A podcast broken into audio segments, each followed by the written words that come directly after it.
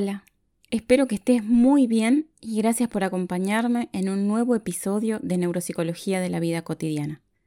Soy Valeria Quino, soy psicóloga y ayudo a mujeres que están preocupadas por su memoria. Hoy quiero compartir con vos otra de mis píldoras para la memoria.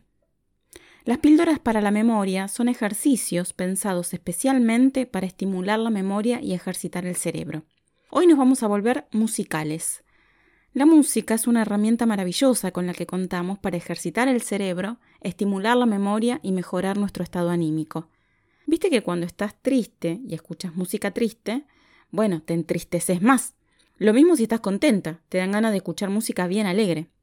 Creo que funciona para todos los estados de ánimo. La música tiene una gran influencia en nuestro cerebro y es algo que particularmente disfruto muchísimo. La música me ha acompañado de diferentes formas a lo largo de toda mi vida y siempre está presente. Ojalá te pase lo mismo porque el ejercicio de hoy tiene que ver con todo esto. Te invito a pensar en una canción que te guste mucho. Si es de tu infancia, tu adolescencia o alguna otra época de tu vida, mejor aún, así hacemos trabajar más a la memoria.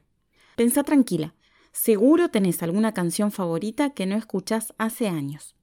Ahora bien, cuando ya tengas identificada esa canción especial, búscala en tu equipo de audio, en tus viejos CDs o en YouTube. No digo en tus cassettes porque difícilmente tengas ya dónde escucharlos, pero qué lindos que eran los cassettes, ¿te acordás? Pensar que hay generaciones que no los conocen. Son una reliquia a esta altura. Bueno, como te decía, busca esa canción especial y escúchala. Escúchala una, dos, tres veces. Una vez que la hayas escuchado y te haya inundado una catarata de recuerdos, de sensaciones y sentimientos, vas a escribir a mano una carta contándole a alguien qué significa esa canción para vos. ¿Cómo es el título? ¿Quién la canta? ¿Qué era de tu vida cuando escuchabas esta canción? ¿Por qué es tan especial para vos? ¿Quién eras cuando la escuchabas? ¿Qué sentías? ¿Qué hacías?